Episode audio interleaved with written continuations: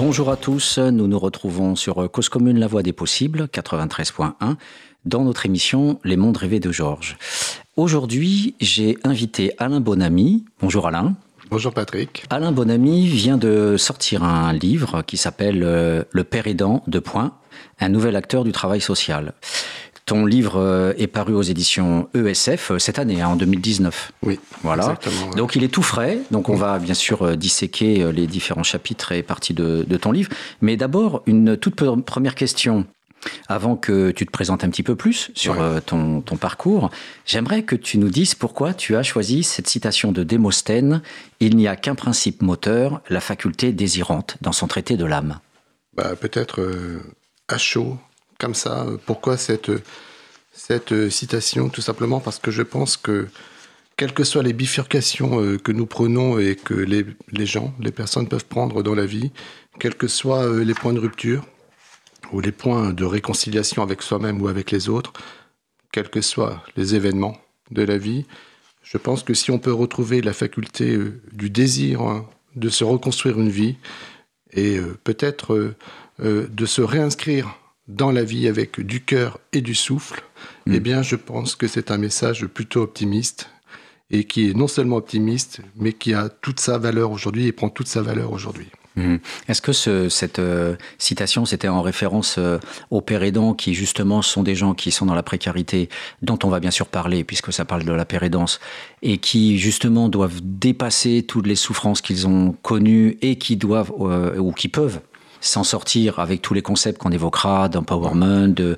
de capacité d'agir, etc. Est-ce que c'est un petit clin d'œil à ça ou c'est une manière générale ta philosophie de vie? Alors c'est d'abord inspiré par une pratique euh, professionnelle, euh, une pratique sociale euh, qui m'engage depuis de nombreuses années à, être à côté de personnes qui, a priori, ne seraient pas promis aux voies du travail social, ou en tous les cas en tant que professionnel du travail social ou, en tant que fonction professionnalisante du travail social. Ça a commencé avec notamment les publics sourds en situation de handicap et euh, aujourd'hui jusqu'à les personnes concernées par la pérédance. Et euh, c'est vrai que c'est ces personnes-là qui m'ont inspiré, qui m'inspirent sur euh, la nécessité de vivre à tout prix euh, quand c'est encore possible, bien entendu, puisque ne soyons pas naïfs, la question du désir euh, peut renvoyer au désir de vivre, mais peut renvoyer aussi au désir de mort. Mhm. Donc, il euh, ne faut pas non plus être naïf au point de croire que et, adopter un point de vue seulement positiviste qui nous ferait oublier que le désir est aussi symbolique. Bon, mhm. comme tu le, tu le sais très très bien, bien entendu, et renvoie aussi à des à une, à une psyché dont on ne contrôle pas tout, bien entendu, évidemment et qu'il ne peut pas s'inscrire ce désir que dans de la pulsion de vie. Or, moi, mon propos et mon, sujet, en tous les cas, ce qui m'intéresse, euh, c'est de voir effectivement comment, euh, à la croisée euh, des points de rupture et à la croisée des, bifurcations que, les, personnes peuvent prendre, les personnes fragiles, en situation de fragilité plus que de handicap d'ailleurs, et en situation tout simplement de vulnérabilité, et eh bien comment ces personnes-là peuvent aussi être reconnu dans un désir de vivre et un désir de transformation de soi. D'accord. Et bon, en tous les cas, c'est toute la tout le défi de, de la pérédance. Et avant d'en venir euh, au cœur de, de, ta pratique professionnelle, où tu as croisé effectivement le, la pérédance euh, à travers un certain nombre d'actions, je voulais savoir effectivement euh, pour notre public hein, qui connaît pas forcément toutes les arcanes euh, de la question sociale et notamment de ce secteur euh, du travail social, je voulais savoir un petit peu voilà comment tu as mis les pieds dans le travail social et comment finalement tu es devenu un responsable de formation à, à l'IRTS de, de Montrouge-Neuilly-sur-Marne. Oui, tout à fait. Alors l'aventure commence il y a il y a bien longtemps. Bon moi j'ai 53 ans donc euh, j'intègre euh, la première structure de formation des travailleurs sociaux à l'âge de 21, 22 euh, ans, donc il y a pas mal d'années évidemment. Et là, j'ai une chance formidable, c'est de rencontrer des hommes et des femmes qui s'occupent d'une question qui est celle de la recherche-action. Donc, qui est celle, dans l'environnement des sciences sociales et des sciences humaines, de donner la possibilité à des personnes adultes, employés, salariés, euh, travailleurs sociaux, mais pas seulement, euh, évoluant dans le grand secteur de l'économie sociale et solidaire, euh, de reprendre des études après un parcours de diplômés, mais également surtout de professionnels, et de s'engager dans une formation par la recherche dans l'univers des sciences sociales et sciences humaines. Donc à l'époque, je suis euh, extrêmement jeune euh, et je suis euh, finalement formé par ces hommes et ces femmes, hein, voilà, qui sont plus âgés que moi, avec des profs bien entendu. Et j'intègre et en même, temps un espace professionnel d'acculturation, de socialisation et de formation. Et en même temps, j'accède à des études supérieures par cette voie-là, puisque moi, je n'ai pas passé du tout mon, mon baccalauréat, puisque mon Ma première formation est une formation initiale par un CAP de menuiserie charpente. Et je décide de reprendre des études pour pouvoir aussi euh, m'en sortir, puisqu'à l'époque, la question se situait à ce niveau-là. J'avais bien conscience que sans diplôme, et sans titre, euh, la vie serait euh, pas simple. Et elle ne l'est toujours pas pour celles mm. et ceux qui n'ont pas de diplôme et de titre d'ailleurs. Mais je te coupe, euh, tu avais un CAP de, charpente, de menuiserie, et, charpente. Donc qu'est-ce qui fait que tu as fait cette bifurcation vers le travail social alors que tu pouvais ah. très bien être gagné et puis faire ta vie là-dedans? Absolument. Le besoin aussi de quitter à 17-18 ans la cellule familiale, le mm. besoin de, de voler par mes propres ailes. Donc mm. j'arrive à Paris jeune, à 18 ans. Euh, sans argent, euh, sans ressources, ou en tous les cas avec euh, très très peu d'argent. Hmm. Et je rencontre des personnes qui n'ont pas toujours des pratiques légitimes et qui ne sont pas toujours du bon côté du monde, et notamment des personnes voilà, qui, des, des, prostituées, des femmes hein, qui se prostituent et avec qui je vais rester en lien un certain nombre d'années et qui m'ont beaucoup aidé d'ailleurs à, à, prendre pied et à m'installer dans Paris. Et euh, à partir de là, je vais peu à peu rencontrer des personnes. Et notamment parmi les personnes que je vais rencontrer, je vais rencontrer euh, une amoureuse avec qui j'ai eu une, belle histoire d'amour euh, pendant, pendant dix ans, étudiante infirmière, et qui va me permettre de reprendre des études. Et à la croisée des chemins, c'est beaucoup de rencontres. Je croise à l'époque un monsieur qui s'appelle Maurice Magnificat, donc, dont le nom est tout à fait symbolique d'ailleurs. Mmh et qui euh, me convainc euh, d'intégrer le collège coopératif, euh, de poser ma candidature. Moi, j'étais parti sur l'examen spécial en entrée université, là, les œufs. Et en fait, ce monsieur est décédé à, je m'en suis, ben voilà, à 13h, à 1h du matin, plutôt, le front sur mon dossier.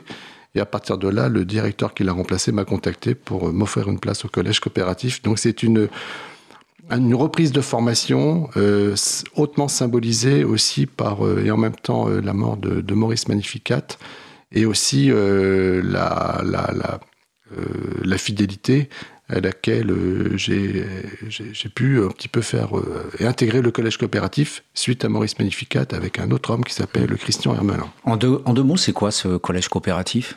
Alors, le collège coopératif, c'est un, une université populaire qui a été fondée par un homme qui s'appelle Henri Desroches, euh, qui est décédé aujourd'hui, Henri Desroches, qui a été fondé à l'école pratique des hautes études, la sixième section de l'école pratique des hautes études, qui elle-même est devenue l'école des hautes études en sciences sociales, boulevard Raspail. Et cette sixième section de l'école pratique des hautes études accueillait le collège coopératif avec pour euh, ambition, portée par Henri Desroches, Henri Desroches étant euh, bien entendu docteur et écrivain reconnu dans le petit milieu universitaire spécialisé en ce qu'on appelle la sociologie de la coopération et du développement et euh, a initié, c'est un, des pionniers en France en tous les cas, non seulement de la sociologie de la coopération et du développement, voilà, et, euh, mais en même temps, euh, c'est aussi quelqu'un qui a beaucoup initié, développé la recherche-action, la recherche d'acteurs, donc ce n'est pas une recherche académique, c'est des recherches portées par des hommes et des femmes, ici et là-bas, puisqu'il y avait un réseau, le réseau des hautes études des pratiques sociales, qui euh, se formait par la recherche. Donc hmm. c'est quelqu'un d'important qui a, qui a beaucoup concouru euh, euh, à, ce, à cet axe-là, le développement, la, la, la recherche-action, pardon.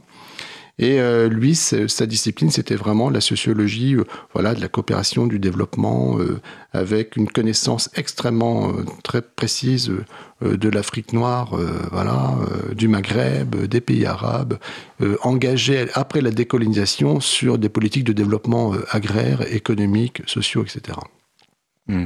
Forcément, ce que tu viens de me dire, ça me fait une étincelle immédiate.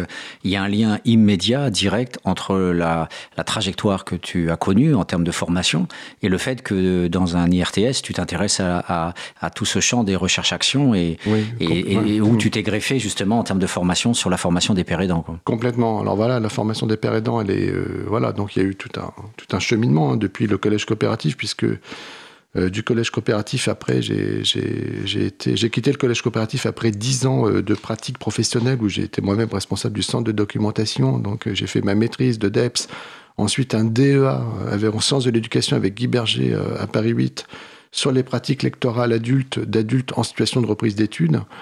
Et ensuite, j'ai quitté le collège coopératif pour intégrer pleinement un centre, un autre centre de formation qui s'appelle l'Andésie, et là, ça a été un autre compagnonnage, puisque je parle beaucoup de, compagnonnage, on l'aura compris, avec un, homme qui est devenu aussi un ami avec qui euh, je suis très en lien aujourd'hui, qui s'appelle Michel Foudria, euh, notamment, mais il y avait également Daniel Gacker, euh, Chantal Imbert et d'autres personnes. Et là, pendant huit ans, je vais former des cadres, je vais apprendre le métier de cadre par l'intermédiaire de la formation. Hmm. C'est ce qui va me conduire après à, aller à, l'EFPP très vite, hein, pendant 13 ans, qui est l'école de formation psychopédagogique. Et là, euh, la rencontre se fait du côté de la pérédance, mais qu'on ne nomme pas pérédance à l'époque, avec l'accompagnement spécifique de jeunes en situation de handicap sourd profond. Hmm. Et là, je fais un mémoire de, de master de recherche avec la chaire de travail social et l'équipe de Marcel Gégère sur euh, l'inclusion professionnelle des sourds, voilà, euh, et des futurs travailleurs sociaux, des sourds euh, travailleurs sociaux, voilà. Mmh. Et là, je commence à comprendre que ces personnes en situation de, handicap sont pour moi la réponse inversée, une réponse possible inversée du travail social. On sort d'une vision classique du travail social pour admettre que des personnes fragiles ou en tous les cas qui, qui, ont certaines fragilités ou certains handicaps peuvent aussi assumer des activités qui relèvent du travail social et donc du champ de l'action sociale et médico-sociale. Après le FPP, depuis 2016, le FPP où j'ai moi-même euh, dirigé pendant, pendant 8 ans, sur ces 13 années, le CAFERVIS, qui est le diplôme des, cadres du secteur social des chefs de service. Et depuis 2016, 2017, je suis euh, responsable des formations euh, supérieures à travers deux diplômes, le MOS, Master euh, des organisations sanitaires et sociales pour l'action sociale et médico-sociale, et un autre master qui s'appelle le M2CEPA, qui est complètement spécialisé en gérontologie, dépendance, personnes âgées. Mmh. Et en 2017, voilà, on y arrive. Hein. Et en mmh. c'est un peu long, voilà, et en 2017, j'ai eu l'opportunité avec Emmanuel Olivier, directeur du CHU euh, et du CADA CHU Moussaïa, Armée du Salut. Je dis que CHU, ça veut dire centre d'hébergement d'urgence. Voilà, tout à fait. Parce que les gens croient aussi euh, l'hôpital, le centre hospitalier universitaire. centre d'hébergement d'urgence avec Emmanuel Olivier, que je connaissais auparavant, avec qui je travaillais pour le Café Ruisse à l'EFPP. Je faisais partie de mon, de mon équipe d'intervenants. Euh, nous restons en lien et me propose, si je serais intéressé, parce qu'il pensait que ce serait possible du fait de mon expérience auprès des sourds, hmm. Euh, d'accompagner des publics très différents, euh, qui ne euh, sont pas des publics classiques, habituels des étudiants du travail social. Et là, il commence à, me souffler le terme de père Et je me suis dit, OK, c'est pour moi, j'y vais. Enfin, c'est pour moi, non pas que j'ai là, j'ai pas le monopole, on est bien d'accord. Enfin, je me sens concerné. Voilà, je me sens concerné par ces personnes. Et on monte la très belle formation que tu connais parfaitement en 2016-2017 à Neuilly-sur-Marne avec Brigitte Doré, la directrice du, site de, Neuilly-sur-Marne. Hmm la formation des travailleurs pairs. Et depuis, euh, ça s'est effectivement beaucoup mm. développé, le bouquin, les articles, et surtout ne pas perdre pied avec euh, les personnes, c'est-à-dire les personnes, les premières, en chair et en os concernées. Voilà. Alors on va bien sûr, euh, dans toute la seconde partie de l'émission, on va aborder évidemment cette expérience, puisque tu, dans ton travail, il y a une partie socio-historique sur laquelle on va commencer, en fait, hein, sur tout le contexte d'émergence de, de, cette pérédance. Et puis après, on parlera de l'expérience proprement dite à l'armée du salut, les pérédants de l'armée du salut, dans le projet de l'expérimentation qui a eu lieu euh, et à laquelle euh, j'ai participé avec toi. Et donc sur cette partie, cette première partie socio-historique, je voulais juste, euh, voilà, une première question très très générale. en, te lisant, on voit que grosso modo, toutes les premières expérimentations viennent des États-Unis pour l'essentiel, ou on pourrait dire aussi du Canada. Qu'est-ce qui fait, d'après toi, même si on, on, va y revenir, et tu les cites justement de manière exhaustive, il y a des recommandations européennes Euh, tu parles du traité de Lisbonne, donc on va, on va, en parler bien sûr euh, aussi, et ou du Haut Conseil des travailleurs sociaux, euh, du plan quinquennal, qui, qui, renvoie là cette fois-ci aux politiques publiques françaises. Mais avant d'avoir un petit peu toutes ces dimensions de dispositifs et de, on va dire, de, de un petit peu de coup de pouce législatif en disant allons-y, allons-y vers la participation des gens qui sont dans les foyers, avant, donc est-ce que tu as, des éléments d'explication pourquoi les anglo-saxons finalement ont, ont initié plein de trucs alors que les Français étaient plutôt à la traîne? Oui, je pense qu'il y a, euh, je pense qu'il y a euh, pour moi, la première explication, c'est que la pérédance émerge, euh, tu l'as rappelé, hein, de toute façon, de, en tous les cas des États-Unis et du Québec, dans les années 30, et notamment aux États-Unis par un mouvement très important que tout le monde connaît et reconnaît, c'est les alcooliques anonymes. Et ensuite, elle s'est étendue d'abord dans le champ de la psychiatrie et de la santé mentale pour aujourd'hui s'étendre à toutes, on va dire, toutes les problématiques qui relèvent de l'action sociale et médico-sociale, et encore la psychiatrie. Et je crois que le, tour de force des, Américains et des Canadiens sur cette question euh, de la pérédance, c'est que euh, je pense qu'elle s'inscrit aussi dans une représentation du monde et dans une conception de l'individu. Euh, à la différence des pays latins et européens, et qui plus est, à la différence euh, de la France, euh, les pays anglo-saxons et nord-américains sont d'inspiration plutôt euh, protestante et, proposent une solution existentielle qui renvoie à une forte individualité, une forte responsabilité et une forte prise en charge personnelle.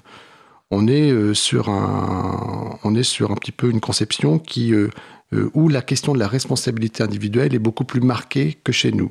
Même si, même si, attention, même si, euh, depuis à peu près une trentaine d'années, la question de la responsabilité individuelle est très très forte aussi chez nous et que peu à peu, quoi qu'on en dise, on se rapproche progressivement tout en défendant un modèle français, on se rapproche aussi de conceptions canadiennes, nord-américaines sur la volonté de gérer sa vie d'être responsable de sa vie et de ne pas s'en remettre seulement à l'assistance de l'État.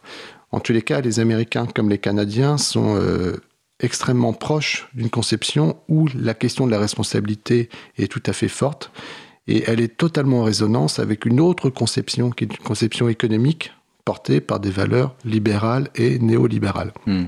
On est à la croisée euh, euh, d'une conception philosophique où la question de l'existence, je suis responsable de mon existence et je ne peux pas m'en remettre qu'à l'État.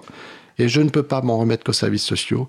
Et en même temps, je suis aussi responsable, en étant responsable de ma santé, je suis responsable du produit économique que générerait ma santé si je devais à un moment donné m'en remettre au service de l'État. Mmh.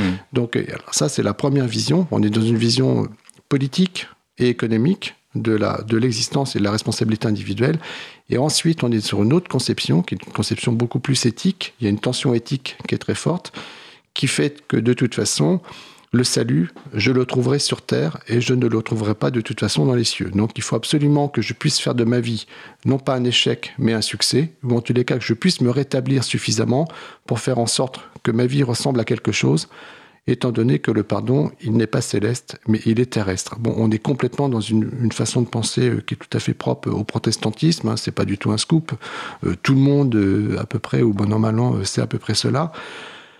En France, c'est totalement différent, puisqu'à la croisée du politique, de l'économique et du religieux, l'assistance, et surtout depuis 45, c'est-à-dire depuis la reconstruction de, l'Europe et notamment euh, de la France, euh, effectivement s'appuie et en même temps sur une tension euh, économique, redistributive, une tension de justice sociale qui vaut pour la question de l'égalité et une tension religieuse, qu'on soit croyant ou pas croyant, mais qui laisse de toute façon des marques dans la psyché voilà, collective, qui dit qu'effectivement, euh, on peut tout à fait être pris en compte et pris en charge par d'autres. En tous les cas, par l'État, l'État-providence. Mmh, mmh. L'État-providence, c'est l'État mmh. providentiel. C'est aussi. Euh, ah ouais, donc euh, par le haut, en fait. On attend que l'État vienne nous sauver. Quoi. C'est l'État-providence qui est beaucoup plus fort, alors qu'aux États-Unis, c'est sauve-toi toi-même. Quoi. Complètement. C'est complètement Mais ça. En même temps, sauf, sauf que, à des nuances près, Patrick, excuse-moi, sauf qu'aujourd'hui, bon, comment dire, la la, puissance américaine, la puissance canadienne, mm. la puissance nord-américaine nous rattrape totalement, puisqu'on sait bien, et ça n'a trompé personne, que depuis au moins l'ère, au moins l'ère Nicolas Sarkozy, mais c'était déjà enclenché avec, euh, de toute façon, dès 81 avec Mitterrand, mais enfin, on va dire, pour parler très très vite, hein, c'est pas le débat, mais avec Léonard euh, Sarkozy, euh, Hollande et puis Macron, bien sûr, évidemment, la question de la responsabilité individuelle, elle est extrêmement présente. La question de la gestion des coûts euh, du social, elle est extrêmement forte. Euh, la question d'un État euh, gestionnaire, managérial, qui impose aussi, et finalement, une, une, qui, qui, propose une conception beaucoup plus portée sur la responsabilité individuelle, elle est également extrêmement présente. Enfin voilà, on n'est plus, mm. on est bien d'accord. Mm. C'est-à-dire qu'on est nous aussi de toute façon acquis à une conception idéologique qui puise dans une économie euh, sociale libérale où euh, euh, la, question de l'État est, toujours présente, c'est vrai, mais la question de la responsabilité individuelle est extrêmement présente aussi. Ok, d'accord. Eh, écoute, et c'est super, on va faire une petite pause dans quelques instants pour présenter un premier morceau du groupe Fabiens. Alors c'est quelque chose d'assez, on va dire, clandestin, parce que il est difficile de retrouver leur, euh, leur, euh, leur source. Euh, et c'est Patrick Brière qui, qui interprète cette chanson qui s'intitule SDF.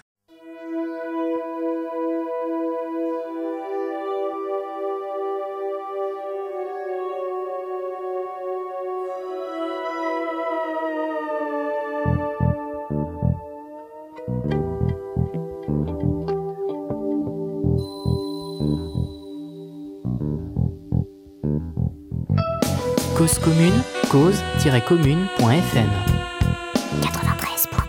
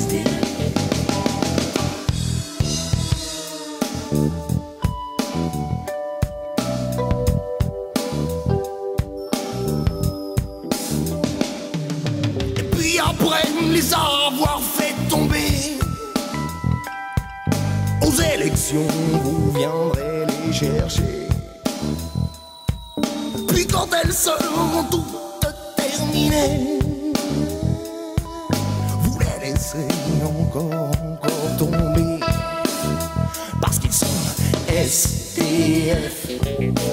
Ils sont SDF. SDF. Ils sont SDF.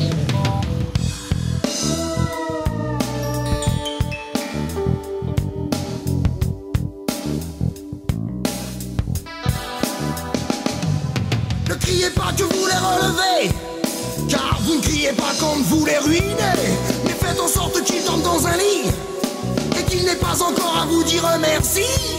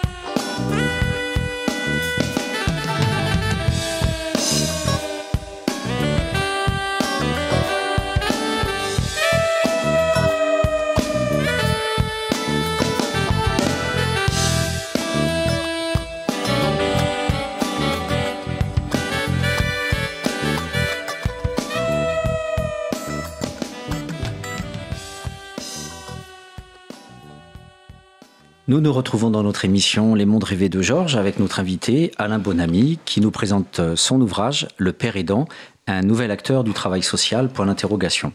Alors je, je, reviens deux secondes sur le texte de cette chanson, puisqu'à un moment donné, euh, il est dit euh, par euh, Patrick Brière et le groupe Fabiens, euh, après les avoir fait tomber aux élections, on vient les chercher, et après on les laisse encore tomber.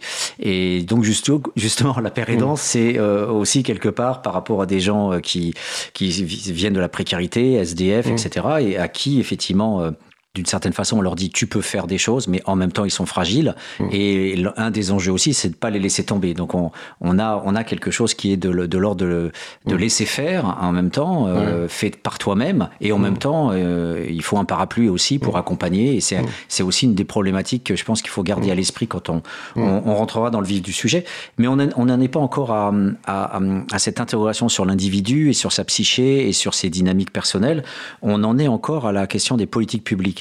Euh, mmh. Qu'est-ce qui fait, d'après toi, qu'à un moment donné, tu parles du traité de Lisbonne, donc je le connais pas du tout, j'ai pas été mmh. voir euh, ce qui se passe là-dedans. Et euh, en 1997, ouais. on, part, euh, on parle de pérémulation dans le champ du handicap. En l'an 2000, le traité de Lisbonne, donc ça bouge déjà fin des années ouais. 90. Qu'est-ce qui se passe en France pour mmh. que ça, ça bouge sur ce thème-là? Tout à fait. Alors en France, euh, ça bouge parce que là encore, il y a un héritage, hein, enfin un héritage, en tous les cas une influence, pas un héritage, une influence internationale euh, nord-américaine et, canadienne. Et c'est un autre point de tension, et j'y arrive, repris totalement et assumé par, euh, par l'Europe, hein, par le Conseil social européen, qui est de rendre compte, ou en tous les cas, de permettre aux personnes usagères des services sociaux de, participer beaucoup plus fortement qu'elles ne pouvaient euh, participer euh, à l'époque dans les décisions euh, qui sont prises à leur égard.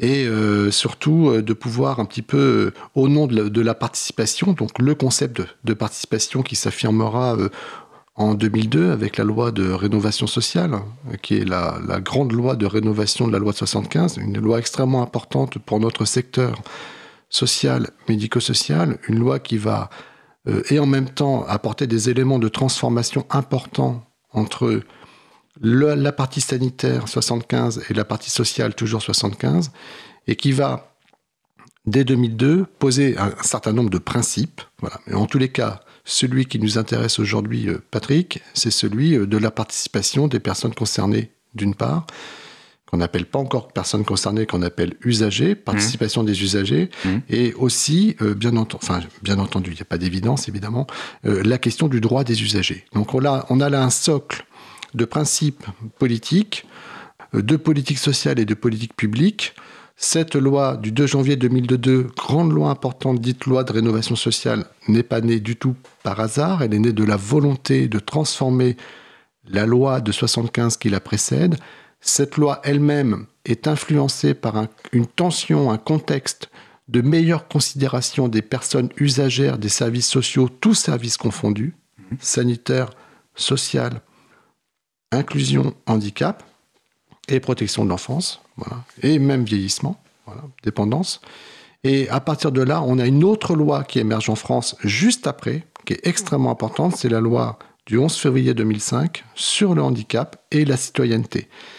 Et là, c'est extrêmement important parce qu'avec ces deux lois, 2002, rénovation sociale, 11 février 2005, handicap, citoyenneté, on a non seulement la promotion du droit des usagers, la promotion de la participation de ces personnes dans tous les services sociaux, services rendus à la personne confondue, et on a aussi également la promotion, et là c'est extrêmement intéressant, de la citoyenneté. La loi du 11 février 2005, le terme de citoyenneté est fortement marqué. C'est pas pas du tout un mot neutre, comme tu le sais évidemment. Et cette citoyenneté est un, est, est un principe politique, de toute façon fédérateur au sein euh, de, la, de, la, France, mais de l'Europe et du monde d'ailleurs. Mais en tous les cas, en tous les cas pour la France, l'idée c'est vraiment de, rétablir les injustices qui sont faites à l'égard des personnes usagères des services sociaux, qui plus est des personnes prises en charge par les institutions qui relèvent du secteur social ou médico-social, avec une prise en charge qui souvent place les travailleurs sociaux, et c'est pas du tout une critique de ma part, tout le monde le comprendra bien entendu, euh, qui place les travailleurs sociaux et les institutions dans un rapport de domination à mmh. l'égard des personnes prises en charge, des personnes, euh, voilà, au nom du soin, etc. Donc là, on a effectivement un basculement important, qui est d'abord un basculement j'allais dire effectivement un basculement politique, un basculement de politique publique et de vision de la place des personnes prises en charge au nom de l'action sociale et médico-sociale, mais c'est également une tension et, une transformation éthique dans la mesure où non seulement cette prise en charge doit s'accompagner d'une meilleure participation des personnes mmh. au processus de décision qui les concerne, mais également cette prise en charge doit aboutir sur une participation plus, participation, pardon, plus forte de ces personnes, voire une reconnaissance des droits une reconnaissance des droits civiques et des droits politiques de ces personnes, avec la question de la citoyenneté. Hmm. Donc on est, on est excuse-moi, on est juste là dans, hmm. dans, un mouvement, on n'appelle pas ça encore. C'est-à-dire qu'on n'utilise pas le vocable, on ne désigne pas ces, ces, ces, ces, aspects-là sous le terme de père aidance, mais enfin on n'en est pas loin. Mais il faudra du chemin, il faudra du chemin avant que effectivement, depuis à peu près, euh, on va dire à peine une petite dizaine d'années, le politique euh, reprenne en main et reconsidère la question de la pérédance et arrive à parler de pérédance directement, à proprement parler de pérédance. Hmm. Une des grandes lignes de tension euh, sur laquelle je voudrais discuter avec toi, c'est que Finalement, toute ta première partie euh, concerne les politiques publiques, mmh. les, euh, y compris euh, l'OMS qui en 76 mmh. aussi ouvre le cette cette mmh. avec le COMS là, le, ce, le CECOM, la, la CECOM là avec les européens, cette capacité à, à reconnaître les, les, compétences des usagers, donc l'Organisation mondiale de la santé le Haut Conseil du travail social, les recommandations européennes, le plan quinquennal, c'est l'État. Euh, si je dis tout ça, en fait, c'est pour dire ça vient d'en haut ça vient d'en haut. Mm. Et en, même temps, donc, on a une sorte de politique publique. Et le paradoxe sur lequel je voulais discuter avec toi, c'est que dans le même temps, si je cite euh, une des auteurs que tu, que tu cites, justement, que tu utilises dans ton livre, elle, dit que finalement, euh, la pérédance, où on pourrait, parce que tu utilises beaucoup d'équivalents, euh, et on y reviendra aussi, mm. pourquoi cette pléthore de mots, hein, sur la pérémulation, les groupes d'autosupport, les self-help. Les médiateurs en santé père, les, travailleurs pères. Voilà, donc il y a beaucoup de dénominations. Donc, on, y reviendra parce qu'effectivement, pourquoi avoir choisi père aidant euh, Mais en tout cas, il y a d'un côté toutes ces politiques par le haut visant à reconnaître euh, des capacités pour la personne, et en même temps, en même temps, F. Gardien qui dit que euh, finalement la mm. pérédance n'a de sens que si elle vient des individus mm. et que c'est une relation donc essentiellement interindividuelle et groupale qui ne doit pas se faire sous l'impulsion de, de l'État euh, l'État, les institutions et les professionnels n'en ont pas la maîtrise. Mmh. Et, donc, donc du coup, il y a une, je dis pas forcément contradiction, mais il y a une très forte ligne de tension entre le fait qu'on voudrait que les gens soient finalement euh, autonomes et, allez-y, construisez vous-même mmh. vos, mmh. vos vos groupes d'autosupport et, mais en même temps, comme ça se passe dans des institutions médico-sociales, ça vient par le haut aussi. Alors comment comment arriver à penser ça quoi? Tout à fait. Alors bon, ça c'est une précision intéressante et importante. Et d'ailleurs c'est vrai que le livre d'Eve Gardien est un très beau livre hein, qui m'a beaucoup inspiré. Qui m'a aussi beaucoup aidé à poser les concepts de la pérédance. Et elle a toute une partie, une première partie historique, euh, oui, sociologique et historique, euh, qui permet de comprendre que d'abord la pérédance, ce n'est pas un concept né du champ du travail social, voilà, et que indépendamment du champ du travail social, qui le récupère totalement aujourd'hui, mais il faut en comprendre pourquoi, euh, c'est un concept, c'est un vieux concept. En fait, les pratiques de pérédance sont des pratiques anciennes, datées. Il y a des, analyses historiques, et, voilà, dans, la grande histoire du Moyen Âge jusqu'à aujourd'hui, qui montrent que tous les peuples du monde entier, confrontés à des, situations graves, d'épidémie, euh, de, pauvreté, euh, de guerre, ont dû inventer des règles d'action et des règles de solidarité et des règles surtout d'entraide entre eux. Tous les peuples du monde et tous les humains du monde confrontés à des difficultés graves dans leur existence, où leur survie est en jeu, finalement, développent des capacités d'agir, d'empowerment et des capacités de solidarité et des capacités de démocratie et d'entraide qui sont totalement indépendantes du contrôle de l'État. Totalement indépendantes du contrôle de l'État et totalement indépendantes des injonctions de l'État est totalement indépendante de la légitimité de l'État. Donc il y a une légitimité de la pérédance antérieure à la légitimité étatique de la pérédance. C'est extrêmement important pour le comprendre parce qu'on pourrait presque poser une analyse anthropologique de la pérédance sur la façon dont les hommes, les femmes, les groupes, les humains s'auto-organisent totalement mais bien entendu, confrontés à des problèmes extrêmement graves où la vie est en jeu, où s'auto-organisent, quel que soit leur milieu d'ailleurs, mais forcément les ressources ne sont pas forcément les mêmes, pour pouvoir développer des règles de survie, des règles d'entraide, de soutien et d'accompagnement par les pairs. Donc, euh, et ça, c'est vraiment intéressant et important parce que c'est, alors, parce que là, c'est un tour de force de l'ouvrage d'Eve Gardien, qui est sociologue, hein, euh, qui est une des premières sociologues vraiment à avoir euh, posé un bouquin, euh, un livre très très pertinent sur cette question dans le champ de la sociologie. C'est que l'État interviendra tardivement sur la normalisation de la pérédance. Et l'État interviendra tardivement sur la normalisation de, de la pérédance et en ce qui nous concerne pour le cas français, l'État interviendra tardivement sur la normalisation de la pérédance dans le champ du travail social. Mais avant d'aller là-dessus, je voudrais revenir sur euh, l'expérience des alcooliques anonymes dans les années 30 aux États-Unis.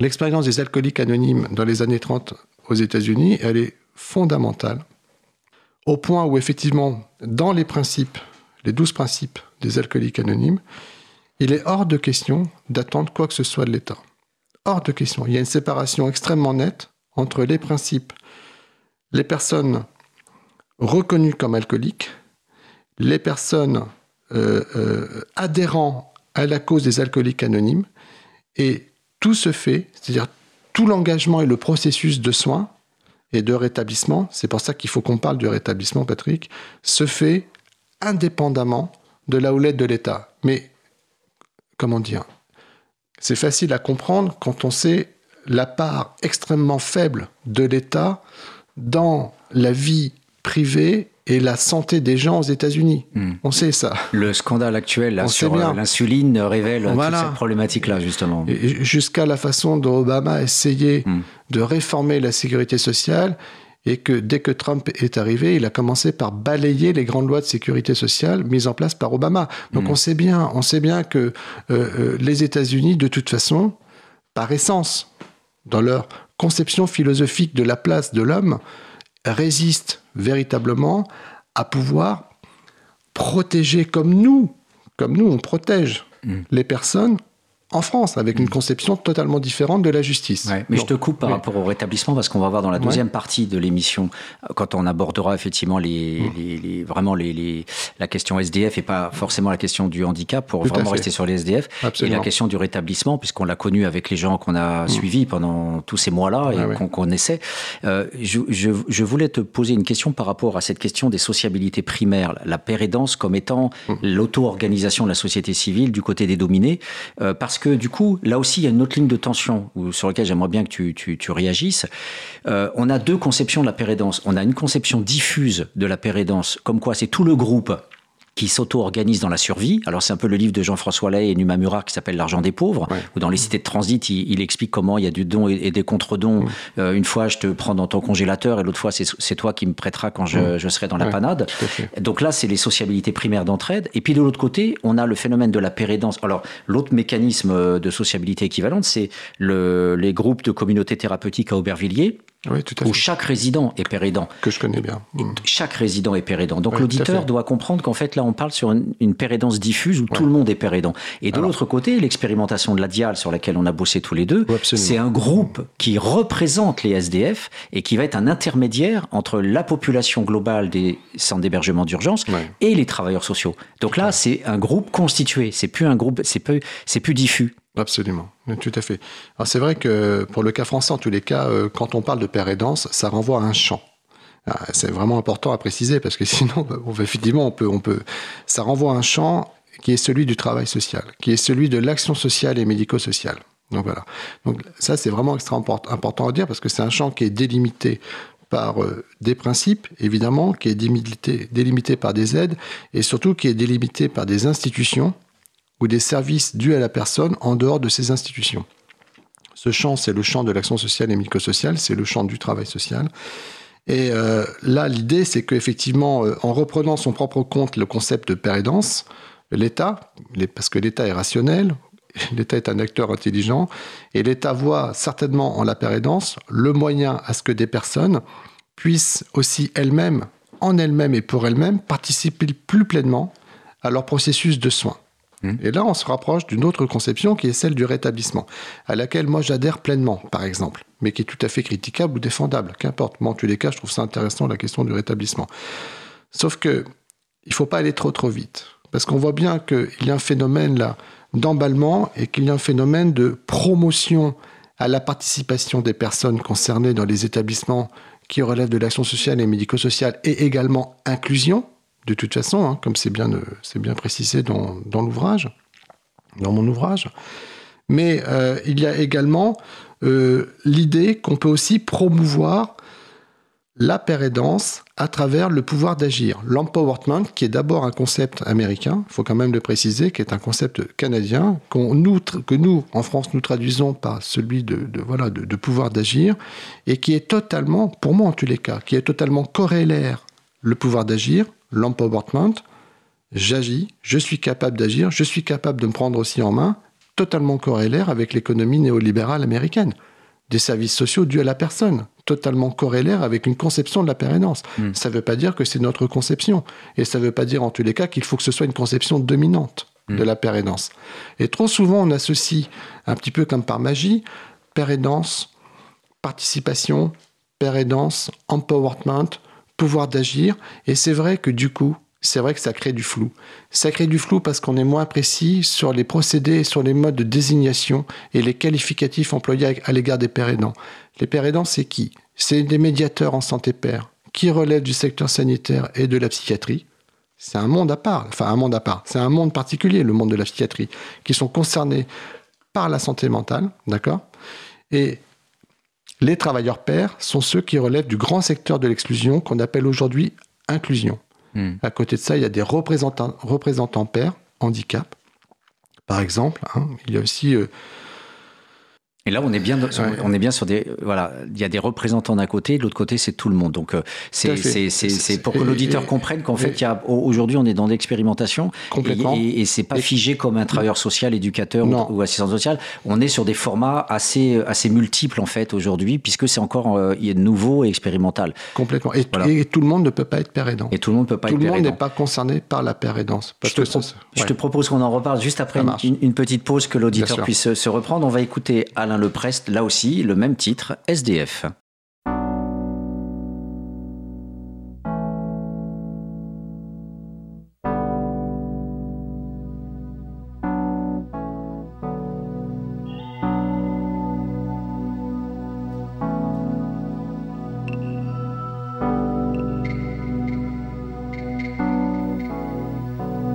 J'aimerais que ça cesse, de se dégrader,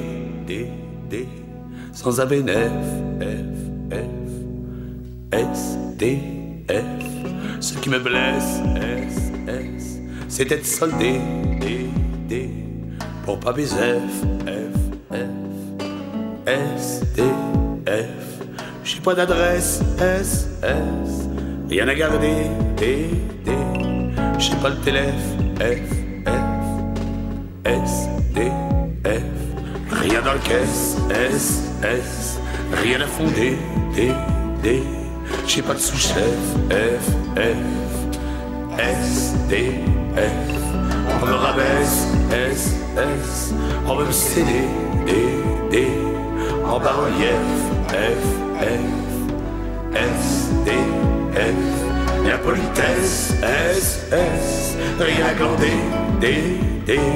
Je dis en bref, F, F, S, D, F. Comme la comtesse, S, S, ne m'en gardez, D, D, aucun grief, F, F, S, D, F. J'ai trop de paresse, S, S, pour musarder, D, D, dans votre fief, F, F, S, D, F. Chacun sa messe, S, S, et ses idées, D, D, chacun sa lèvre, F, F, S, D, F.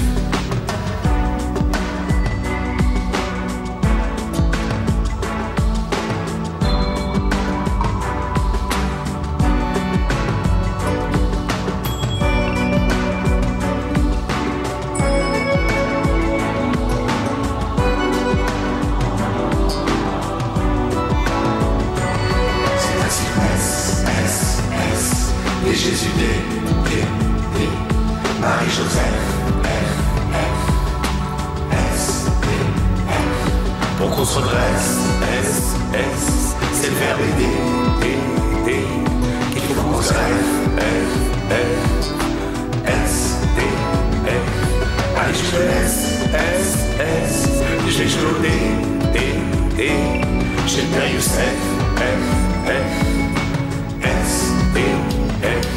Allez, je laisse, S, S, je vais jouer D, D, j'ai le père Youssef, F, F, S, D, F.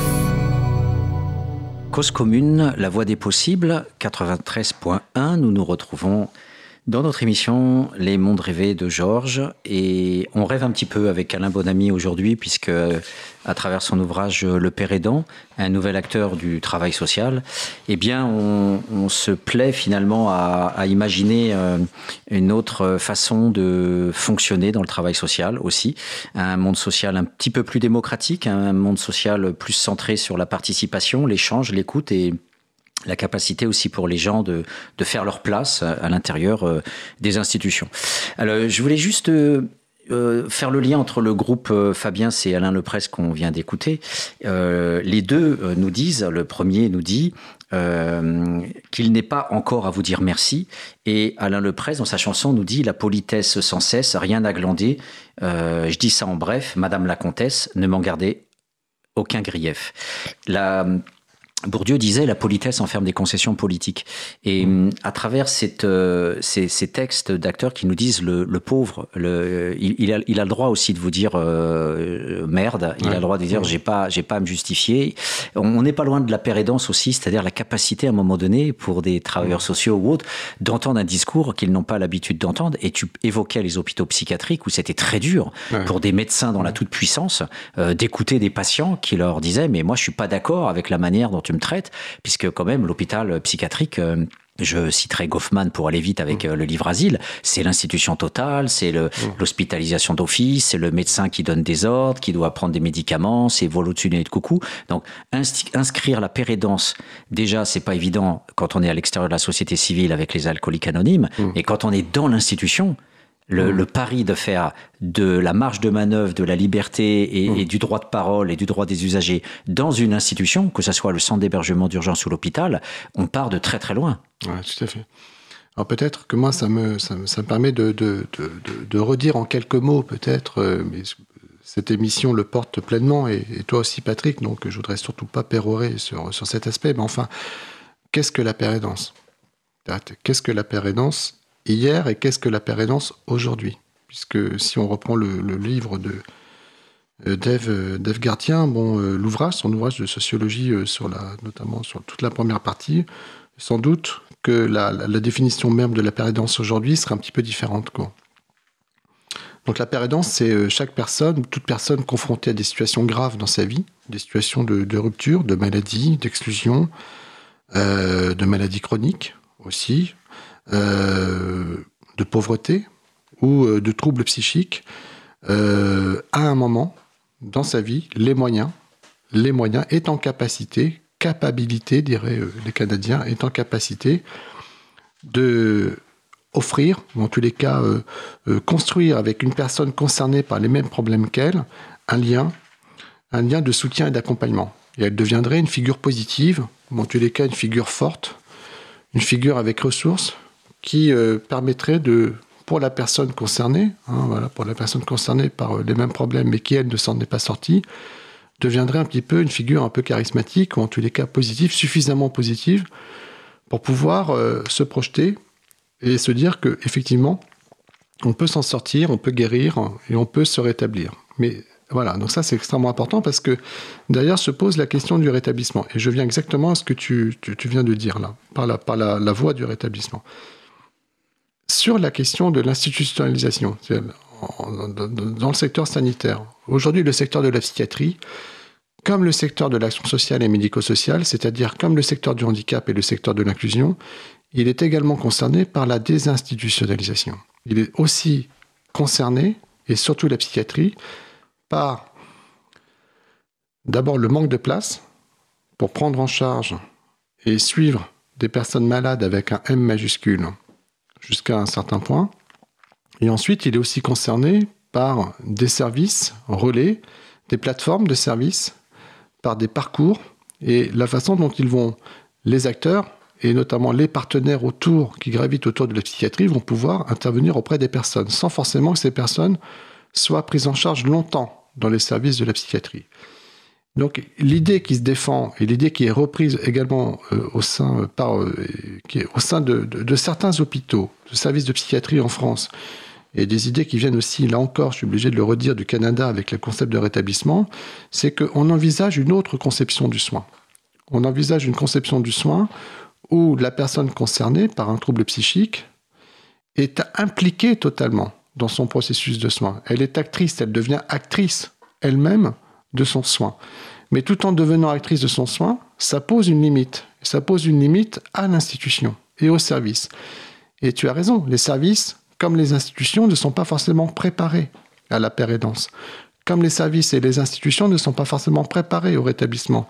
Donc, euh, si on veut développer la pérédance, ça veut dire que si on croit dans l'hypothèse de la pérédance qui permettrait de s'appuyer sur les ressources, le savoir expérientiel, l'expertise du vécu des personnes. Encore un autre concept, le savoir expérientiel, l'expérience de vie, pour parler simplement. Mobilisatrice, levier d'une relation d'aide et de soutien et d'accompagnement auprès des publics, il faut que les personnes puissent être en capacité effectivement et en possibilité d'assumer cette fonction et d'assumer ce rôle. Tout le monde ne peut pas être non. Hmm. Et moi, c'est exactement ce que j'ai constaté depuis des années, mais comme toi. C'est que, et c'est ce que j'essaie d'expliquer aussi dans ce livre, c'est que euh, aujourd'hui, il y a un phénomène de mode autour de la pérédance, totalement repris par l'État, ça part tout azimut, également par les départements. Mais il faut faire attention. Tout le monde ne peut pas devenir père. Le père c'est celui qui est en capacité de mobiliser des ressources un savoir expérientiel, son expertise du vécu, un savoir-faire, un savoir-être, sans doute un savoir-dire, tout en conservant la langue de la rue ou la langue de la psychiatrie ou la langue du handicap, forme de bilinguisme, entre le public et les travailleurs sociaux, est capable aussi, elle-même, de prendre en charge sa santé, elle-même d'être dans un processus de soins actifs. C'est-à-dire que la pérédance, c'est aussi le rétablissement, le moyen par lequel je vais accéder à un processus de soin. Et d'ailleurs, tu parles, voilà, c'est ça, euh, que l'auditeur comprenne bien, je reformule ce que tu as dit. C'est important. Que quand on parle d'expertise, de, euh, c'est pas simplement parce qu'il a connu, il a un vécu et qu'il a un passé, c'est qu'il mobilise, il le prend à bras le corps. C'est pour ça que tu parles les mots de construction et de processus, et que cette construction, cette processus, ce processus, ça se joue dans les pratiques qu'il va avoir en tant que péridant, où il va, mm. comme tu dis, savoir dire progressivement, savoir s'ajuster, il va trouver ses marques, il va inventer, etc. C'est toute cette démarche-là dans le temps que, euh, mm. qui constitue aussi l'expertise, et pas une sorte de d'essentialisme d'une compétence qui viendrait parce qu'on a vécu ça ou ça. Quoi. Complètement, complètement. C'est un savoir expérientiel, une expérience du vécu une expérience de la maladie, de la rue, de la pauvreté, etc., mais qu'à un moment donné, soutenu par un processus de soins qu'on peut nommer rétablissement, un processus de soins actifs, à laquelle adhère l'institution d'une part, sont aussi sensibilisés, initiés les professionnels du soin ou les travailleurs sociaux d'autre part, cette personne-là peut effectivement devenir une fonction clé, une fonction ressource au sein des institutions ou indépendamment des institutions, les plateformes de services qui se développent autour et dans la question du handicap par exemple, pour pouvoir intervenir au, plus près auprès des publics.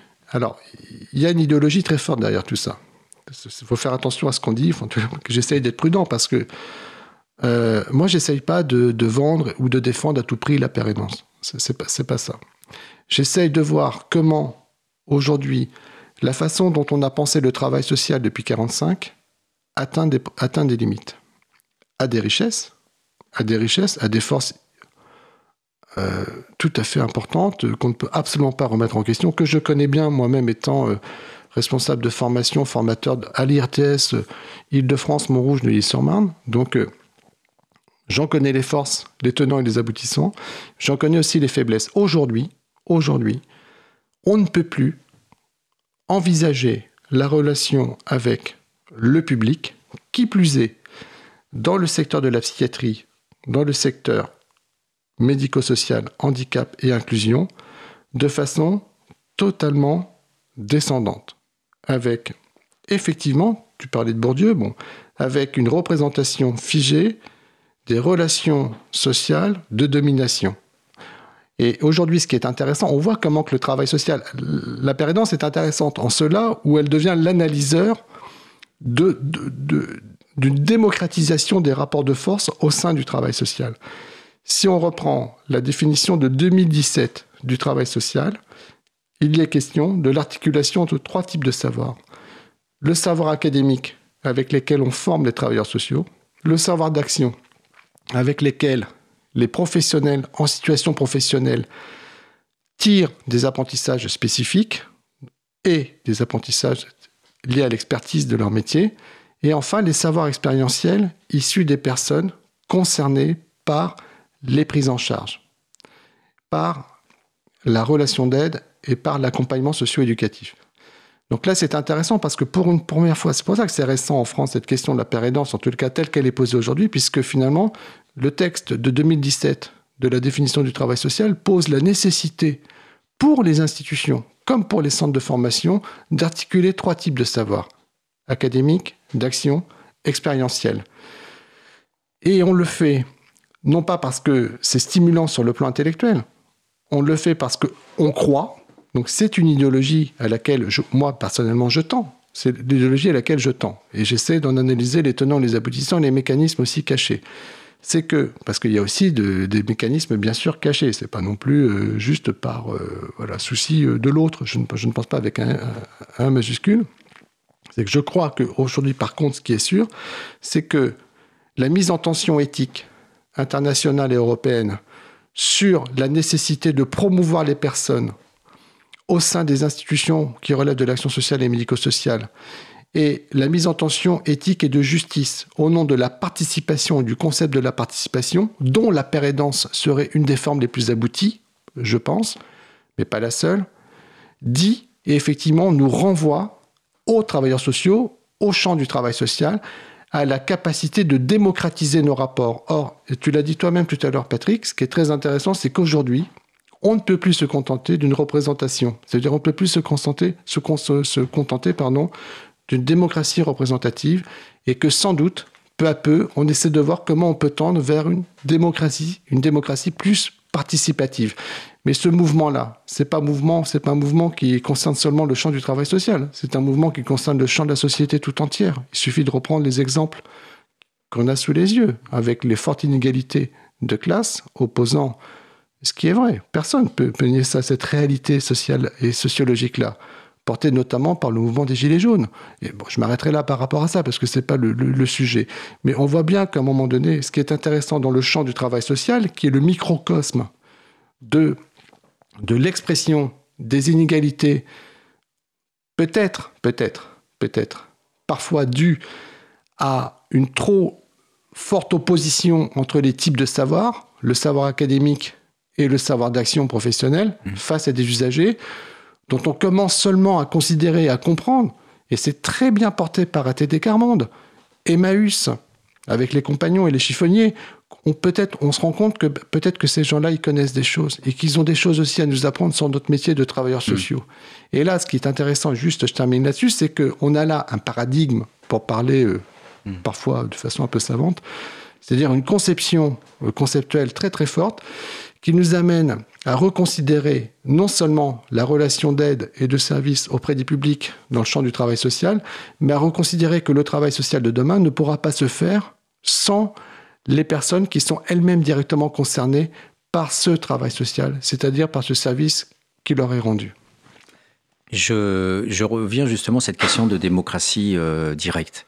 Parce qu'en fait, euh, entre les groupes d'autosupport, euh, toxicomanie, alcoolologie, où ce sont, c'est une pérédance diffuse. Donc, en fait, t'as pas le projecteur braqué sur toi. À partir du moment où tu fais une pérédance de représentation, où tu prends quelques individus et tu les extrais du groupe, comme c'était notre expérience euh, à, l'armée du salut, dont on va parler euh, dans quelques minutes, on, met les gens sous le coup du projecteur et on, on charge la barque.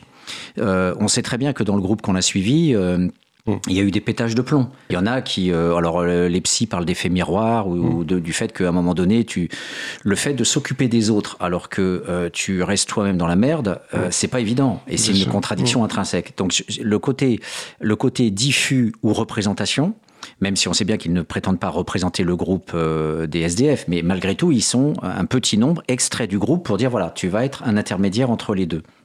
Et donc la question qui, qui, se pose par rapport à ça, c'est que il y a deux modèles qui se présentent. Euh, si on demande à des gens d'être super performants alors qu'ils sont en précarité et qu'ils doivent aider les autres, forcément on va les sélectionner. On ne peut pas se permettre de prendre les gens les plus faibles. Donc du coup, on, on, pose la question de la sélection et dans la sélection, on pose aussi la question est-ce qu'on prend des gens qui sont toujours dans la merde, par exemple qui sont toujours sortant de prison très violents ou qui sont toujours sous l'emprise de l'alcool, ou est-ce qu'on prend des gens qui s'en sont sortis et qui sont des modèles mais qui ont été mais dont les savoirs expérientiels sont une mémoire, mais d'acteurs qui s'en sont sortis et qui reviennent aider les autres. Tout à fait. C'est un, un, des débats forts actuellement sur la légitimité de la père Qui est légitime au nom de la père Qui est légitime pour être père L'autre débat en creux qui est extrêmement important par rapport à ça, euh, je trouve, et merci Patrick d'ouvrir sur cette, euh, sur cette question-là, c'est euh, il y a à peu près deux, grandes conceptions aujourd'hui hein, qui, euh, qui, se posent sur la, question de la pérédance et sa légitimité. C'est euh, doit-on considérer, considérer que cette pérédance est brute, c'est-à-dire qu'elle est brute de décoffrage et qu'elle doit pouvoir être diffuse dans les institutions qui relèvent du champ social, sanitaire, social, médico-social, sans dispositif, sans appareil de formation? Et surtout sans normalisation, très très important, ou est-ce qu'on considère que la père aidance, pour être père aidant, il faut s'approprier une démarche de soins positive tournée vers le rétablissement? C'est un peu la position que je défends en fait, j'ai envie de dire, mais bon, je suis prêt aussi à bouger, à bouger les lignes. Et, en tous les cas, ça me laisse pas indifférent. J'ai pas forcément euh, d'a priori par rapport à ça. Mais je tendrai plus à l'idée qu'effectivement, euh, leur établissement euh, est un moyen euh, de sécuriser les personnes dans leur rôle aussi de père aidant, sinon elles sont complètement lâchées dans la nature et complètement aussi... on peut assister à des décompensations, et nous-mêmes on l'a vécu en formation, Patrick, avec ce qu'on appelle des rechutes, hein, auprès de quelqu'un que, que, nous aimons beaucoup d'ailleurs, et, et, très bien expliqué par la personne, avec des séjours à Esquirol où et où euh, l'autre biais et l'autre tendance qui tend à s'affirmer, c'est la question de la professionnalisation. Allons, allons, allons-nous, irons-nous, en France vers un métier de père, vers le métier de la père aidance, à l'instar du Canada, où cette question de la professionnalisation est très très avancée, la question de la formation des pères est très avancée, la question, autre question, la question économique, la question de l'employabilité, de la salarisation des pères se pose de façon absolument criante pour moi, parce que est-ce que ce seront des bénévoles? Est-ce que c'est juste euh, un passe-temps? Si on considère que ça fait partie du rétablissement et que ça s'inscrit dans une relation de service et de prestation de service pour les travailleurs sociaux, je crois au rétablissement, je crois à la salarisation et je crois à la professionnalisation des pères aidants. D'accord. Merci beaucoup Alain pour euh, ta réponse. Effectivement, le débat est très riche, on le voit, ça, parce que le, ce monde-là est très très complexe. Je vous propose donc euh, une dernière pause musicale avec euh, Émilie Zamourka. Je pense que les éditeurs ne la connaissent pas et pourtant elle fait un tabac à Los Angeles parce que c'est ce qu'on appelle une ladybag, une SDF euh, avec ses caddies en fait dans la ville, sauf que elle a une voix de ténor et elle chantait dans la rue euh, du Puccini. C'est ce petit morceau que nous allons écouter.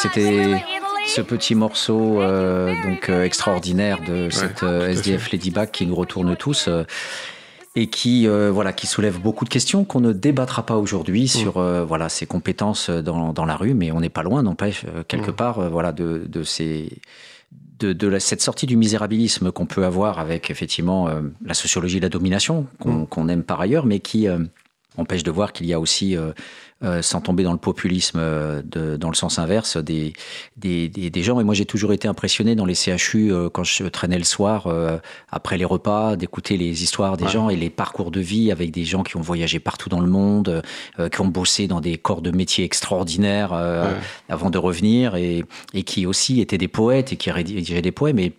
Récemment, à l'occasion d'une mort justement à Moussaïa, il y a une des résidentes qui a écrit un poème en, pour, en, hommage et en témoignage de la vie d'un des résidents qui était mort. Mmh. Et ce poème était absolument extraordinaire. Et mmh. je pense que voilà, il y a, y, a, y a, ce respect qu'on doit avoir et ça, ça limite un peu l'arrogance qu'on peut avoir nous quand tu parlais des savoirs euh, académiques ou des savoirs mmh. d'action. On est très très arrogant. On a une toute puissance qui est produite par l'école d'ailleurs, qui est produite par l'État, qui nous dit vous êtes compétent, vous avez les diplômes, vous êtes grand, vous êtes fort. Et on a euh, tout, tout, ce tropisme en fait qui, qui, qui fait qu'on on a une façon de, de, de, mettre à distance ce savoir des gens, alors qu'en fait euh, on, on, a, on a du mal à, à co-construire et à apprendre euh, de manière réciproque. Complètement. Mm. Quand tu parlais d'une, je ne sais pas si on est à la, la enfin comment dire, je, je, je, je pense pas qu'on on n'est pas à la fin de la sociologie de la domination parce que la domination est toujours présente. Mais en tous les cas, c'est vrai qu'on assiste à une sociologie euh, du sujet. une sociologie du sujet, en tous les cas, peut-être pas du retour de l'acteur, mais en tous les cas du sujet, voire du, de l'acteur et des mouvements sociaux. Hmm. Et hmm. moi, une question qui, qui, que je vais creuser et qui m'intéresse dans le cadre euh, de la préparation d'une thèse de doctorat, donc, euh, puisque comme ça, je t'informe, Patrick, mon cher Patrick. Que, Belle aventure. que du coup, je me suis inscrit en, doctorat avec l'université de Cergy-Pontoise, et notamment avec euh, une volonté de mettre en place un processus de recherche collaborative hmm. auquel je t'associe euh, euh, non seulement avec plaisir, mais auquel j'ai beaucoup à apprendre de toi. c'est clair que la, question, par exemple, c'est est-ce que, est que les pères aidants, est-ce que les pères aidants, aujourd'hui c'est diffus, mais est-ce que les pères aidants sont en capacité de se mobiliser, de constituer une force agissante, une minorité active mais suffisamment représentative, dans le corps politique et dans le corps social, comme, comme ça se passe au Canada. Je tiens quand même à le dire, c'est vrai que le Canada, c'est quand même assez fascinant pour ça, mais enfin, bon, ça va aussi avec une autre idéologie très, très libérale. Enfin, une capacité d'auto-organisation qui relève et ne se limite pas forcément à l'autogestion de soi, mais qui renvoie à une, une dialectique politique forte, inscrite dans le débat social. Est-ce que finalement les pères aidants euh, pourrait constituer un mouvement social. C'est exactement euh, une des, directions que je veux approfondir dans le cadre de la thèse. Est-ce qu'on peut parler de mouvements sociaux, un peu comme derrière la, théorie de, l'actionnalisme hein, d'Alain Touraine? Est-ce qu'on on peut parler de, de mouvement social quand on parle des pères aidants? Alors, oui, oui, pour certaines, certains groupes. Un exemple que tout le monde va comprendre, le VIH. Le VIH, la mobilisation autour du VIH. Et les Sidéens ont renversé la donne dans les années 80 en se mobilisant et en se structurant fortement comme force agissante pour dire ce ne sont pas les, les, grands groupes pharmaceutiques ni euh, la médecine qui doivent décider pour nous, on va décider ensemble. Et là, on a eu un renversement. Oui, si on prend un autre exemple, l'Association des paralysés de France, totalement inscrit dans de la pérédance, avec une capacité de faire penser le politique et de faire penser la société sur leurs problématiques. Là, on est, là, on est bon. Là, ça marche. Tu vois très bien où je veux en venir et j'y viens d'ailleurs. Oui, si on est toujours dans le champ, par exemple, aujourd'hui, plus qu'avant, c'est pas encore ça, mais de, du handicap. On a l'association des paralysés de France, mais on a aussi Trisomie 21. Là, je vais rencontrer bientôt un des, un des responsables régionaux euh, de l'organisation de la trisomie, trisomie 21 France, un directeur régional. Et euh, c'est assez fascinant ce qu'il développe, parce que j'ai vu comment ça se passait pour les côtoyer, euh, les pères représentants. Mais du côté de la pauvreté, mmh, mmh. il ne se passe pas grand-chose. Ça veut dire que c'est intéressant quand même. Il y a une association de chômeurs, c'est vrai, mais le chômage, ça ne veut pas forcément dire pauvreté. Il faut faire aussi attention, évidemment, on est bien d'accord. Et en même temps, le chômage peut aller on, peut risquer quelque chose du côté de l'installation euh, trop longue dans le chômage, peut entraîner des problèmes de précarité importants et de santé, etc.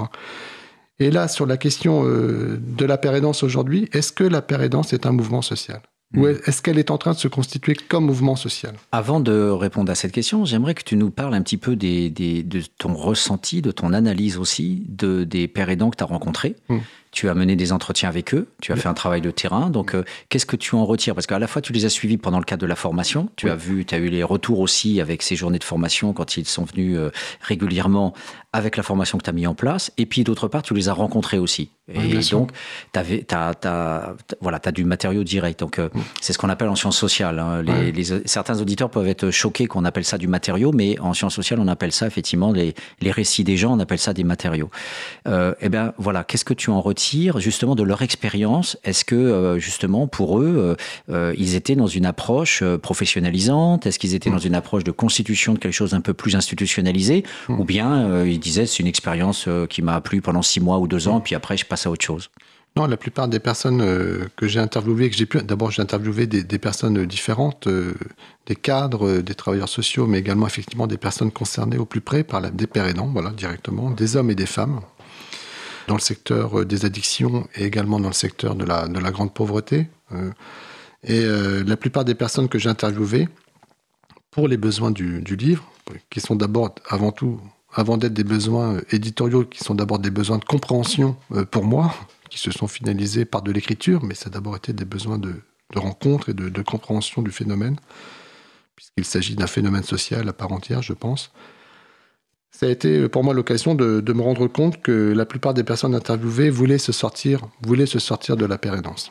Et c'est ce qui s'est passé pour les personnes interviewées. Ces gens sont aujourd'hui euh, en formation, en formation de travail social.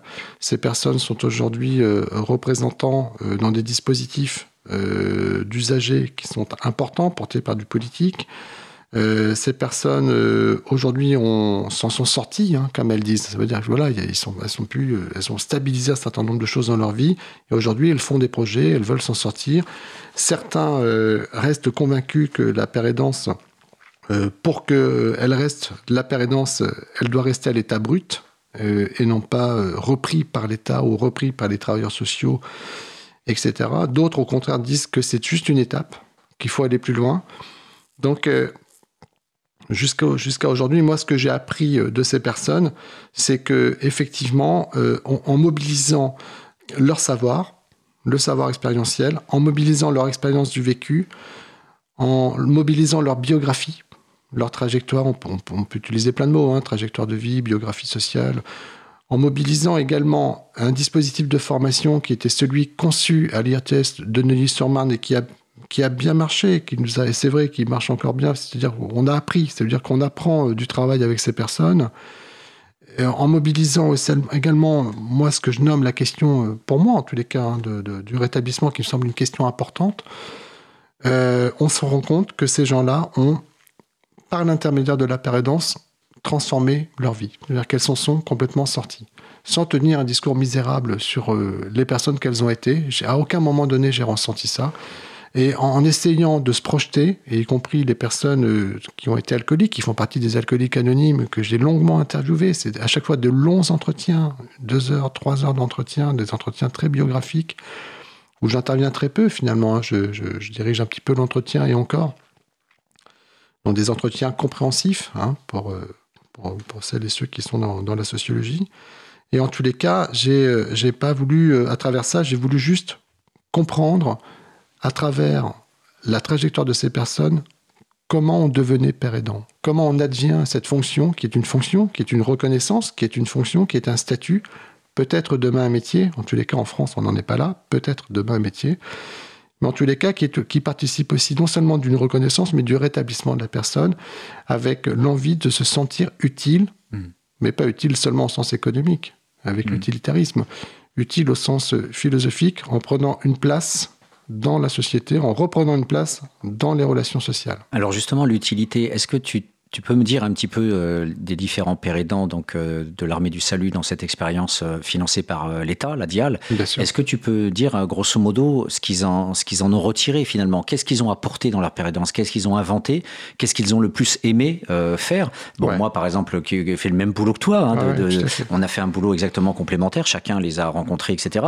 ce qui était par exemple très important, c'était de lutter contre la vision bureaucratique du travail social et donc de, de casser la logique du rendez-vous et de fait, ce qui était central pour eux, c'était la disponibilité. C'est-à-dire, ils ont tellement souffert de devoir attendre, de ne pas pouvoir parler tout de suite au moment où ils n'étaient pas bien, en souffrance, et le travailleur social n'était pas disponible parce qu'il disait bah, passe la semaine prochaine. Ou, mm. là, euh, ils ont toujours essayé de mettre en place, que ce soit dans la logique du petit bureau qu'ils avaient, ou en traînant dans les couloirs, en allant au réfectoire, de créer la disponibilité immédiate. Même s'ils étaient en train de parler avec quelqu'un, ils, ils, devaient aussi dire à l'autre t'inquiète pas, attends, je reviens, mais lui, il a besoin de me parler. Donc ils ont toujours quitte à faire parfois des, choses mmh. euh, de burn-out.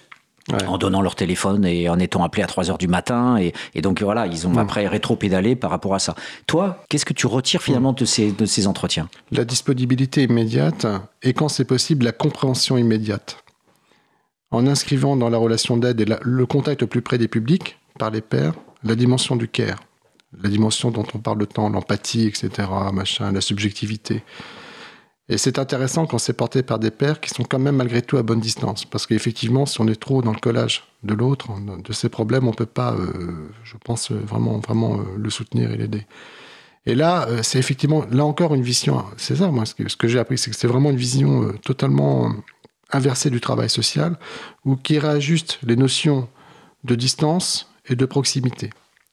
Peut-être que là, on approche plus d'une juste proximité, c'est-à-dire une compréhension de la vie de l'autre, une compréhension des problèmes de l'autre, un bilinguisme, parce que ça permet aussi de adopter la langue du public, la langue de l'autre, et également la langue du travail social. Et ça, c'est fort, la question du bilinguisme, au point où, dans certains cas rudes, ou en tous les cas, mm. dans certains euh, CADA plutôt, euh, on, on, utilise, je ne sais pas si on utilise, mais en tous les cas, on s'appuie sur des pères qui parlent arabe, mm. qui parlent afghan, les travailleurs, tous les travailleurs sociaux ne parlent pas arabe. Et puis quand les travailleurs sociaux parlent arabe, je ne sais pas s'ils sont autorisés pleinement et légitimement à parler arabe avec le public. C'est encore une vraie question hein, pour mm. nous. Quelle est la langue officielle du travail social mm. Très intéressant à explorer ici, ça je trouve, mm. dans les interstices, etc. Et là, pour le coup, c'est vrai que moi, ce qu'ils ce qu'ils m'ont tous dit, en tous les cas, c'est que cette expérience de formation avait été extrêmement positive mais je voudrais pas euh, me hmm. faire m'illusionner moi-même de la place que j'ai eue dans ce dispositif et je voudrais pas euh, faire surtout croire aux, auditeurs que j'ai la part belle en faisant ça, en disant ça. je pense que c'est vrai, je pense hmm. qu'ils l'ont dit redit. Après, il y avait des, hmm. limites à la formation. Et aujourd'hui, l'enjeu, pour, comme tu le sais bien, pour, pour moi, en tous les cas, pour, pour la formation des, des travailleurs pairs, je parlerai plus de professionnalisation, de qualification des travailleurs pairs que de formation. Je trouve que le mot formation est très réducteur. Aujourd'hui, je suis plus acquis à l'idée de professionnalisation. Euh, c'est surtout euh, de les inscrire au plus près dans la démarche même de formation. Et effectivement, alors là, il faut faire attention aux mots parce que sinon on s'embarque dans des trucs euh, pas possibles avec l'histoire de co-construction, etc. Alors soyons pas aveugles et séduits par des mots un peu valises et un peu magiques. Mais en tous les cas, en défendant une approche plutôt de la co-formation et en mettant en premier plan le savoir et l'expertise du vécu de ces personnes. Hmm. Une toute dernière question, très rapidement. Euh, tu soulevais la question socio-raciale, effectivement, du, public, puisqu'on a euh, Afghans, Maghrébins, Afrique noire, euh, pays de l'Est, etc. Donc, du coup, une diversification de la migration et, des publics dans les structures. Donc, dans mon langage à moi, une diversification des sous-prolétaires, dans le cadre global du capitalisme et, des, et, du travail, quoi, travail, Donc euh, la question de la pérédance là-dedans, elle est tout de suite. Euh, le public n'est pas homogène par rapport à ces. Donc du coup, comment concevoir aussi une pérédance vu la, la, la, dispersion et la diversité du public? Quelle bonne personne choisir? Parce qu'on ne peut pas prendre 100 personnes s'il y a 100 nationalités. Non seulement le public n'est pas homogène par euh, ses connaissances linguistiques, sa langue d'origine, mais il n'est pas du tout homogène par ses ressources intellectuelles et ses dispositions intellectuelles, ou en tous les cas son vécu. Euh, là encore, on vient faire tomber euh, une idée un peu reçue que euh, les pères aidants seraient tous issus des classes laborieuses, des couches populaires, alors que ce n'était pas vrai. Hmm. Il y a une très très forte hétérogénéité des positions sociales. Hmm. Il y a des gens qui sont diplômés, qui ont des diplômes supérieurs, mais qui pour plein de raisons, notamment des raisons de migration, mais pas seulement, évidemment. La migration, elle arrive, elle, vient juste d'arriver là, dans, dans, la question de la pérédance. Elle est extrêmement récente, et c'est celle que nous allons explorer avec toi, Patrick, pour le chantier d'insertion avec euh, hmm. Emmanuel Olivier, euh, l'armée du salut. Eh bien, un grand merci à toi, Alain, pour ce débat d'aujourd'hui. Euh, je rappelle le titre de ton ouvrage, Le Père aidant, un nouvel acteur du travail social. Et donc, un dernier mot, si tu veux. Nouveaux enjeux, nouvelle approche du soutien de l'accompagnement, de l'accompagnement, ESF. Voilà. Merci, Patrick. Merci à tous. À merci bientôt. beaucoup. À bientôt. Au revoir.